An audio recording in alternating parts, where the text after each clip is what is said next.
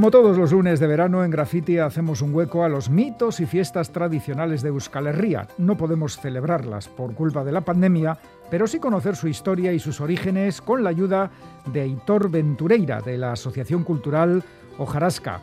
Aitor, Arrachaldeón. Caixo Iñaki, Arrachaldeón. Bueno, que la semana pasada fue el turno de las tradicionales fiestas pastoriles y a partir de ahora vamos a fijarnos en tres citas veraniegas marcadas en rojo en el calendario festivo las semanas grandes de las tres capitales de Euskadi. Y la primera de todas, la de Gasteiz, Aitor, empieza pasado mañana.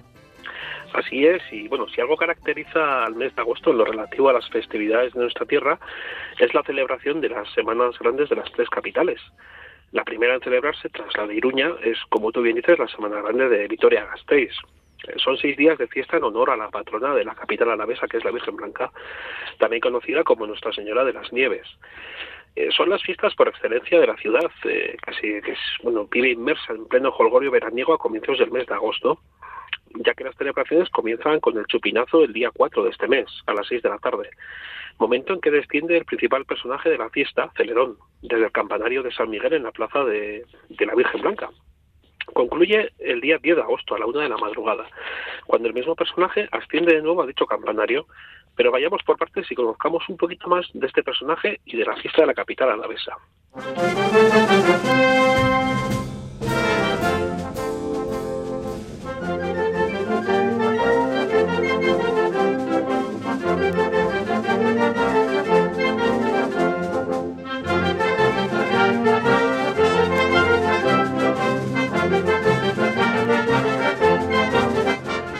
Te parece, Aitor, antes de sumergirnos en el bullicio festivo, vamos a conocer el origen de estas fiestas de la Blanca. Y para ello retrocedemos hasta el año 1181, momento en que la capital alavesa fue fundada por el rey Sancho VI. Este rey navarro creó una línea defensiva en la que formaba parte Vitoria, para defenderse de la ocupación de estos territorios por parte del reino de Castilla. Parece ser que la ciudad se creó sobre lo que era un antiguo poblado llamado Gasteiz, que este poblado pudo contar con una muralla defensiva. Ya desde la fundación de la ciudad se da un culto a la Virgen Blanca. De hecho, hay estudiosos que afirman que el rey Sancho VI era muy devoto de esta Virgen y que pudo trasladarla a Nueva Vitoria, que fue como se llamó esta nueva ciudad. Pero no es hasta el año 1921 cuando se la declara patrona de Vitoria, y ya es en el año 1954 cuando es coronada como reina de la ciudad de forma canónica, es decir, siguiendo todos los cánones establecidos. Ya en el siglo XVII nace la cofradía de la Virgen Blanca. Vamos a retroceder más en el tiempo porque cuenta la tradición que en el siglo IV, durante el pontificado del Papa Liberio, había un matrimonio en la ciudad de Roma formado por el patricio Juan y su esposa, poseedores de grandes riquezas. Sí, y este matrimonio no tenía descendencia y deseaban saber el destino que debían dar a sus bienes. Eran, la pareja era muy devota de la Virgen María y solicitan eh, que les indicara qué hacer con esta fortuna. Juan soñó que la Virgen le decía que debía construir un templo en su honor en un lugar que ella misma le indicara. A la mañana siguiente, concretamente el día 5 de agosto, apareció nevada una montaña en las afueras de Roma, llamada Monte Esquilino. Algo tan inusual en pleno verano se interpretó como una señal de la Virgen, a lo que el Papa autorizó la construcción de un templo en este lugar bajo la vocación de Santa María de las Nieves o Virgen Blanca. Pero volvamos a Gasteiz, eh, concretamente al año 1517, que es cuando se decide construir una capilla bajo la vocación de la Virgen Blanca en la iglesia de San Miguel, en lo que actualmente es la sacristía. En su fachada esta, en el muro exterior del ábside de la iglesia, había una hornacina donde se veneraba a la Virgen en la actual plaza del Machete, junto a la puerta de San Bartolomé, abierta en la muralla. La actual capilla que ocupa la Virgen Blanca se fundó en 1556 y se sitúa en la nave izquierda frente a la entrada principal de la iglesia de San Miguel. Hasta el año 1883 se celebraban en Vitoria unos festejos bajo el nombre de Fiestas de Vitoria, que se celebraban a principios de septiembre más o menos. Ya en el año 1884 se da un acuerdo municipal por el que se decide que se celebren de forma oficial las fiestas en honor a la Virgen Blanca el día 5 de agosto.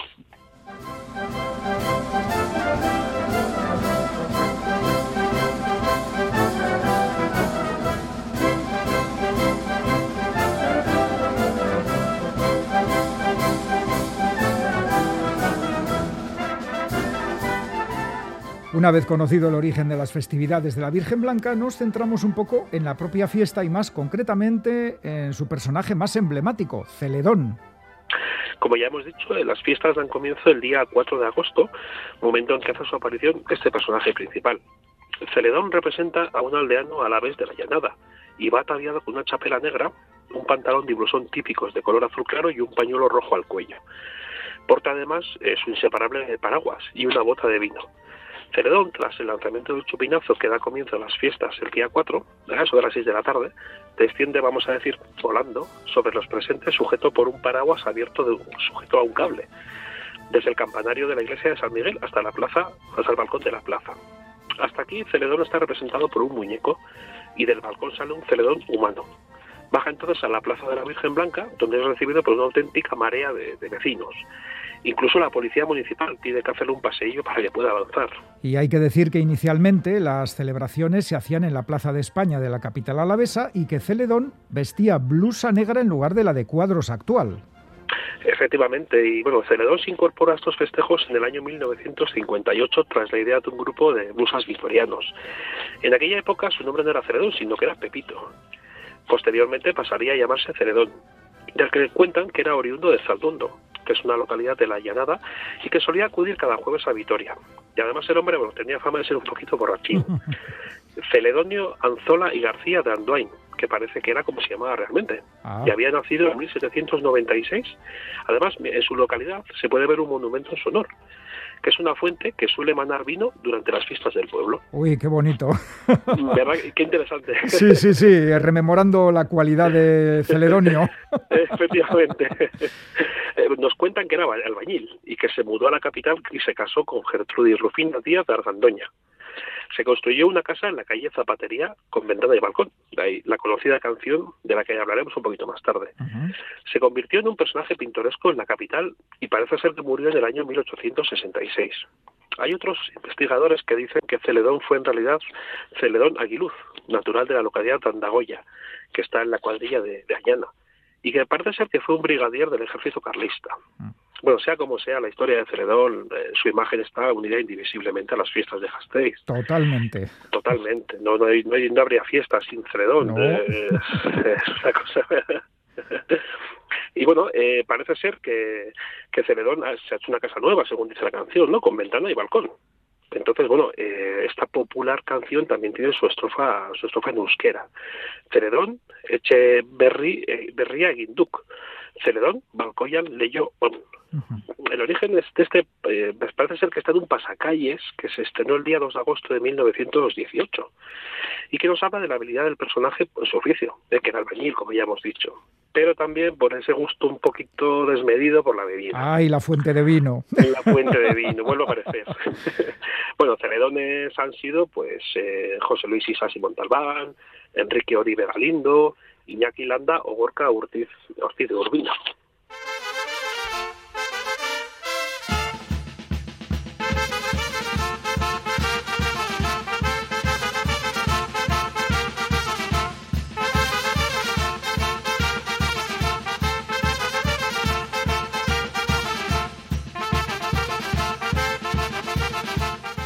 Ay, estas músicas nos recuerdan a esas fiestas que, que no se pueden celebrar, que estamos en pandemia. En fin, si hablamos de las fiestas de la Blanca, no podemos olvidar a los blusas y las nescas, las cuadrillas que ambientan las fiestas gasteiztarras y que se han convertido en otro de los símbolos de las mismas, Aitor. Sí, la tradición de estas cuadrillas de jóvenes mm, datan del año 1878, si bien la primera cuadrilla de blusas como tal nace en el año 1925 y se llamaba cuadrilla Limeneo. Las cuadrillas de blusas se calientan los motores el día 25 de julio, que es el momento en el que celebran su día del blusa y de la Nesca. Y se suelen reunir en este día en la cuesta de San Francisco eh, durante la jornada y además se celebran muchos actos como por ejemplo la tradicional compra de ajos, una feria, bueno, etcétera. Antiguamente este día era tradición sacar del armario las viejas ropas de los abuelos que solían usar para los trabajos del caserío o de la ciudad. De ahí que cada blusa tenga un color o un estampado distinto, pues cada oficio tenía su propia blusa en las tareas cotidianas. Eh, Por decirte un par de ejemplos, pues la negra sería de los carboneros, Ajá, muy propio. muy propio, claro, ¿eh? para disimular un poquito. La gris de los fabricantes de chocolate. Ay, eso no lo veo. Pero bueno. Suena diferente. Sí, sí. Y bueno, pues con estas blusas lo que hacían era, eh, pedían a los gremios, eh, bueno, lo, lo, utilizaban para protegerse durante la corrida de toros de la impoluta camisa que luego llevarían al baile, claro. Muy lógico. ¿Y los trajes de Nesca que son más recientes en el tiempo?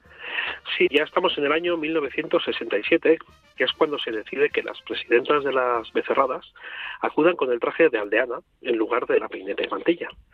Eh, hoy los, los trajes de, de, Nesca y los de blusa son los propios de los trajes de casero. Llevan albarcas, calcetín de lana, la camisa blanca y la blusa propia de cada cuadrilla, también rico chapela.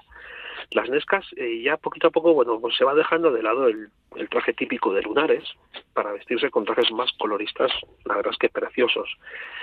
Eh, existen numerosas cuadrillas de blusas y de Nescas. Además, el día 25 de julio, o sea, además de este día 25, el día grande es el 5 de agosto, pues el Día de la Virgen.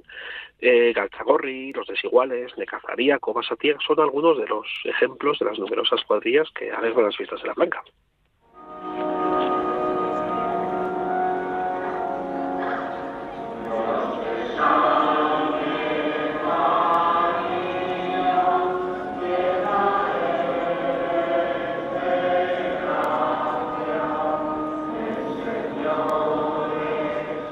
Seguimos con las fiestas de la Blanca porque la noche del 4 de agosto tiene lugar por las calles de la capital alavesa una singular procesión llamada la Procesión de los Faroles dentro del marco de las propias fiestas de la Semana Grande Vitoriana. Sí, sus orígenes nos llevan a comienzos del siglo XIX y se basa en una bella procesión de luz y cristal que recorre las calles a partir de las 10 de la noche del día 4 de agosto. En ese momento se solía celebrar una discreta procesión en honor a la Virgen, la noche anterior a su día pero a iniciativa de don Manuel Díaz de Arcaya se construyeron unos faroles de, de, vidrio y de metal para acompañar a dicha procesión con la intención de darle un poquitín más de esplendor igual, ¿no? La primera vez que salieron estos faroles en procesión fue en el año 1896. Concretamente, salieron 60 faroles y eran transportados por soldados de infantería y por seis carrozas. Debe ser impresionante aquello. Pues sí, por cierto. Este año, claro, eh, con esta situación que vivimos de pandemia, pues todo es muy diferente. Eh, sí parece que el consistorio Gastistarra está organizando algún acto para, para estas fechas. Pero bueno eh, ya como hemos dicho pues no se puede no se puede hacer absolutamente no, nada. no no un poquito de nostalgia y a recordar. Efectivamente. Eh, pero bueno lo normal es que hubiera pues muchísimas actividades como ferias conciertos actividades para los peques procesiones y etcétera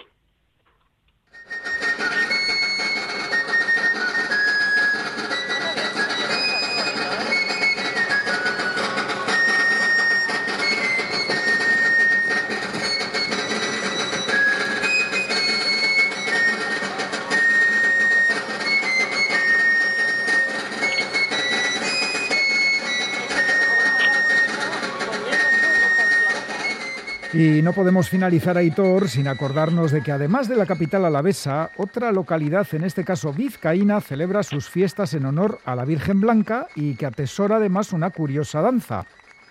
Efectivamente, nos vamos hasta la Nestosa, una, una preciosa localidad del occidente vizcaíno. Allí, durante la jornada del 5 de agosto, se celebra la curiosa danza de los arcos, en esa mañana, los danzantes van a buscar a las autoridades y juntos se dirigen hacia la iglesia en algo parecido a un pasacalles y se lleva a cabo esta bella danza de los arcos. Tras la misa hay una procesión que, bueno se lleva la Virgen, las autoridades y los músicos y van custodiados por los bailarines y sus danzas. La procesión concluye en la plaza, donde se baila un auresco. Se retorna a la iglesia y se acompaña a las autoridades a la casa consistorial, donde concluyen los actos matutinos.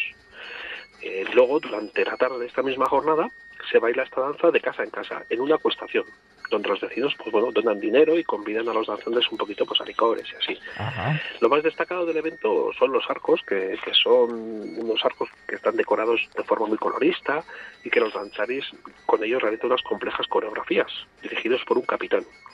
La coreografía sigue, a decir de los especialistas en la materia, la estructura de las danzas de espadas, Los danzantes sujetan cada uno una punta del arco, del floridarco, de forma que por parejas y sin soltar los arcos pasan por debajo y se los pasan por encima, serpenteando en fila. La verdad es que es impresionante, no sé cómo no consiguen enredarse en esa maraña de arcos, bueno, por lo menos a ojos profanos. Sí, he visto alguna vez esta danza, que además eh, los grupos de baile de la Nestosa lo llevan a otras localidades de Euskadi, y sí, realmente complicado y muy colorista. Sí, muy colorista, muy bonita, y la verdad es que es muy, muy, muy llamativa. Bueno, Aitor, pues así terminamos este repaso a la historia de las fiestas de la Blanca. Eh, te despedimos hasta el próximo lunes, que nos hablarás, creo, de la Astenagusia de San Sebastián, ¿verdad? Efectivamente, repasaremos las tres Astenagusi de nuestras capitales. Perfecto, pues Aitor Ventureira, de la Asociación Cultural Ojarasca. Esquerri Casco y hasta el lunes. Agur. Esquerri Casco, Suriñaki. Agur. Agur.